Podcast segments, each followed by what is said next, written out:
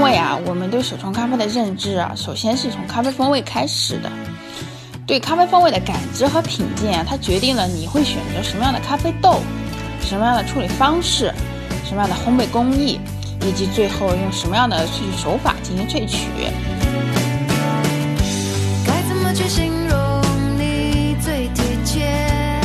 专门经过用滤杯啊手工萃取出来的，没有任何添加和修饰的咖啡风味哈。大家好，我叫 Alice，是一名学化学的咖啡烘焙师，同时又痴迷于手冲咖啡。二零一五年成立了金鱼家手冲咖啡品鉴团。嗯，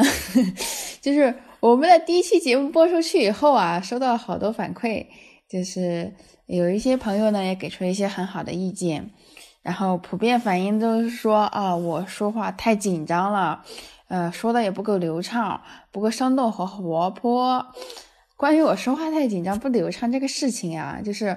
它是这样子的，呃，我把这个节目呢看的比较重要，然后呢，我上把就相当于是说把它当上课在讲了，所以呢，我就会讲着讲着就不自觉的就紧张和严肃一些，不像我跟。就是我们家的成员平时在讨论问题的时候，说着说着呢，还会就是开一句玩笑什么的。当然了，就是说我以后呢，尽可能的播的一些活泼生动一些，让大家呢觉得有趣，想听下去。呃，但是呢，这个呢也不是说我现在意识到了，或者说想马上改掉它就能改掉的。但是好在呢，就是说意识到这个问题了，就是说我会努力去改。嗯，但呢还请大家理解。呃，下面呢，我们就言归正传了。这一期呢，我们将开始第一部分的内容——金鱼家的咖啡品鉴体系。我们认为好喝的咖啡是什么？嗯，很多人可能会很奇怪，说。你一个手冲咖啡类的节目，你应该分享一下什么是手冲咖啡，如何制作手冲咖啡，我们应该如何去品饮手冲咖啡？为什么一上来要先说好喝的咖啡风味是什么？这样就会让很多就是不了解手冲咖啡的人啊，或者听友啊，觉得很难理解我们在说什么呀？呃，对于这部分的话呢，我直接解释一下哈，就是这是因为啊，我们对于手冲咖啡的认知啊，首先是从风味上开始的。对咖啡风味的感知和品鉴啊，它决定了你会选择什么样的咖啡豆、什么样的处理方式、烘焙工艺以及最后的萃取手法的决定等等这些。如果说我们在什么是好喝的咖啡风味上达成了一个共识，那么我们在下面的分享这些内容的时候啊，就不会觉得有不妥当的地方。但是如果我们一开始对什么是好喝的咖啡风味的认知就不相同的话，那么我下面分享很多内容的时候呢，就可能会让很多人就没有办法理解。而且呢，我们这个节目啊，也是说在介绍的咖啡认知体系、手冲手法上，就是都是说在为了我们能够获得更好的，或者是我们认为好喝的，或者我们想要的咖啡风味去服务的。所以呢，我认为啊，我们非常有必要在节目一开始的时候呢，就跟大家讨论一下什么样的咖啡风味是好喝的咖啡风味。我们讲的咖啡风味啊，是指经过滤杯手工萃取而来的，它呢就没有任何的添加和修饰的东西了。要说明的是说呢，就是说我们每个人的那个感知和感官上的差异啊，甚至饮食习惯、品饮环境这些啊。对于好喝的判断呢，确实存在一些，就是存在一定的主观上的一个偏差吧。所以呢，我们在讨论咖啡风味感知的时候呢，尽量呢就只讨论它客观的部分进行讨论。嗯，我们认为啊，好喝的咖啡风味有两个标准，第一个呢就是没有杂味或者是异味，第二个呢是咖啡的酸。苦涩、香气等这些的基础风味啊，能够稳定持久，而且是恰到好处的展现。嗯，我们挨个来说哈。第一个呢，就是说好喝的咖啡风味里面最最最最最最最不能接受的就是说有异味或者是有杂味，也就是说没有异味和没有杂味是一个最基础的标准。嗯，这里面说的杂味啊，指的是说正常的酸、苦、香之外，还有别的风味。你比如说，有的时候我们冲坏了，就会有一些金属的质感在里面，那这个就算是一个杂味了。异味呢，指的是酸和苦这些基础的风味当中啊，有一些让我们觉得不舒服的味道。呃，举例来说的话，就是说，如果一款咖啡里面有一些微微的酸馊的味道，那么这杯咖啡啊，它就算是拥有好多很多迷人的香气也好，它的口感非常好喝也很好，等等这些，但是呢，它都不能算是一杯很好喝的咖啡了。嗯。酸馊这种味道呢，大概就类似说我们去买了一些水果回家，但是放了几天忘记吃了，在打开它的时候呢，就是有一部分已经发霉坏掉了。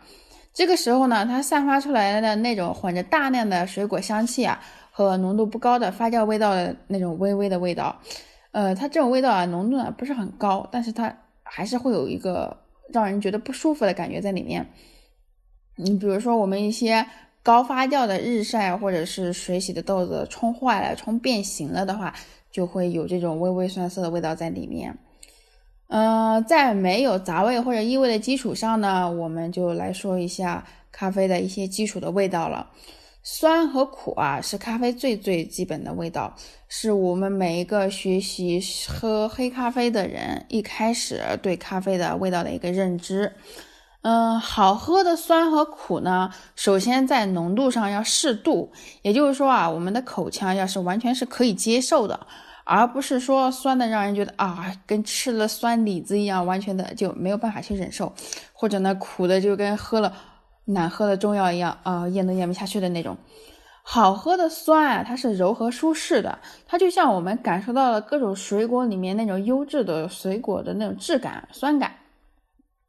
但是苦呢，就是说是那种很温和舒适的，像我们在吃那种浓度不是很高的巧克力，尤其是比如说像我们在吃那种百分之八十左右的那种巧克力吧，那种那种那种苦的程度的话就很舒适，也很温和。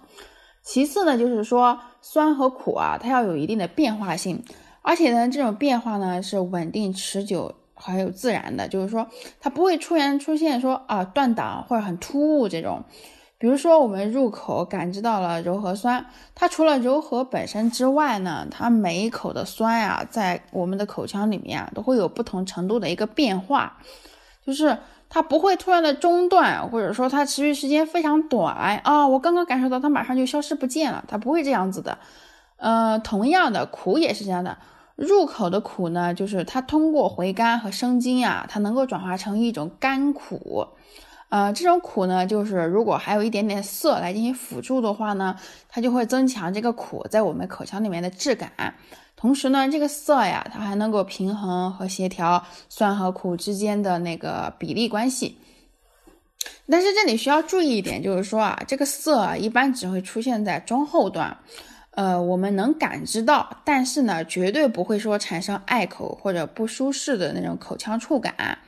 呃，如果说这个。这个色啊，一开始就是刚一入口，这个色就出现了，或者说这个色的浓度很高，让我们觉得不舒服，那这个苦就绝对不是我们这里讨论的这种呃可以起辅助作用的苦了哈。最后呢，就是香气上的展现呢，也要恰到好处，令人愉悦而有回味。呃，我们的咖啡香气当中啊，主要有烘焙香、坚果香、烟熏香、花香。果香、草香、焦糖香这些，呃，只要其中有一种香气闻起来让人觉得很舒服、很愉快，而且呢，这个香气啊是长期稳定的出现的，那么从香气这个维度上做判断的话，我们就可以认为啊，这是可以满足好喝咖啡风味的要求的。你比如说，嗯，我们家有一款醇厚系列的哥伦比亚的豆子。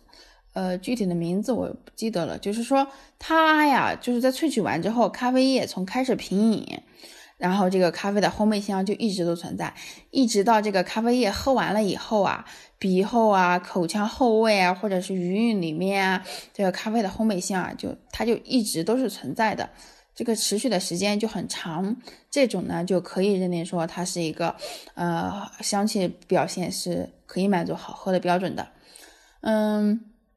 以上呢，就是我们说金鱼家认为的一杯好喝的咖啡的定义了。嗯，除此之外呢，我们就是经常还会听到有人来说，说就是说啊，这杯咖啡好惊艳啊，这杯咖啡惊艳到我了，这个风味好让人觉得惊艳，或者什么其他的，大概就是惊艳这一类词语吧。呃，关于经验的话，金鱼家定义的经验啊，它是在好喝的基础上，说各个基础风味啊有更多的或者是更高的复杂性和层次感上的一个表现。你比如说，我们在品饮的不同的时间段里面，感受到酸里面有苹果酸、柠檬酸、乳酸等等这些苦呢，还有就是巧克力苦、烘焙苦，偶尔呢还会有一些杏仁苦等等这些。嗯，这个时候呢，它的香气上的展现呢，也不再是说是一个单一的香气，要求持久稳定就好了。这个时候啊，这种咖啡上的香气呢，是多种香气的混合，具有一定的复杂度，辨识度上呢，也没有单一香气那么容易辨别。除此之外呢，就是各个基础味道之间也要更加的平衡和协调，衔接和过渡呢，也要更加的自然也顺畅一些。嗯。在此这个基础之上，或者在这个过程当中啊，就是说各个风味的细节呢，都会被层层的展现出来。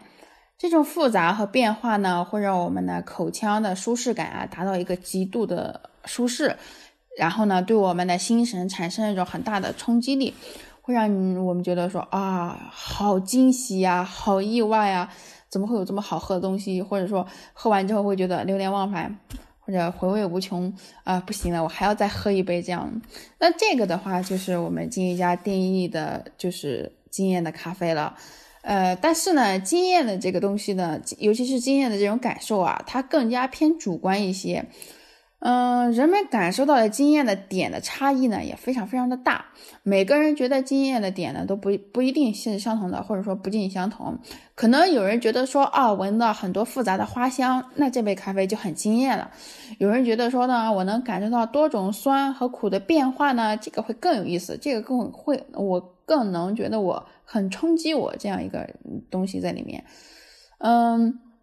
所以经验的部分呢，我们。就是还是一个比较偏主观的东西吧，嗯，如果我们的听众里面就是说经常喝手冲咖啡的人呢，呃，也欢迎你在评论区里留言，描述一下你认为的或者你喝到过的你觉得非常惊艳的风味的感受是什么样子的，好吧？嗯，如果还有兴趣做进一步深入的交流呢，或者是想申请一对一的话呢，可以关注我们的微信公众号“金飞记”。在公众号的后台联系我，呃，然后呢，我们这期的节目就播完了，谢谢大家，我们下期再见。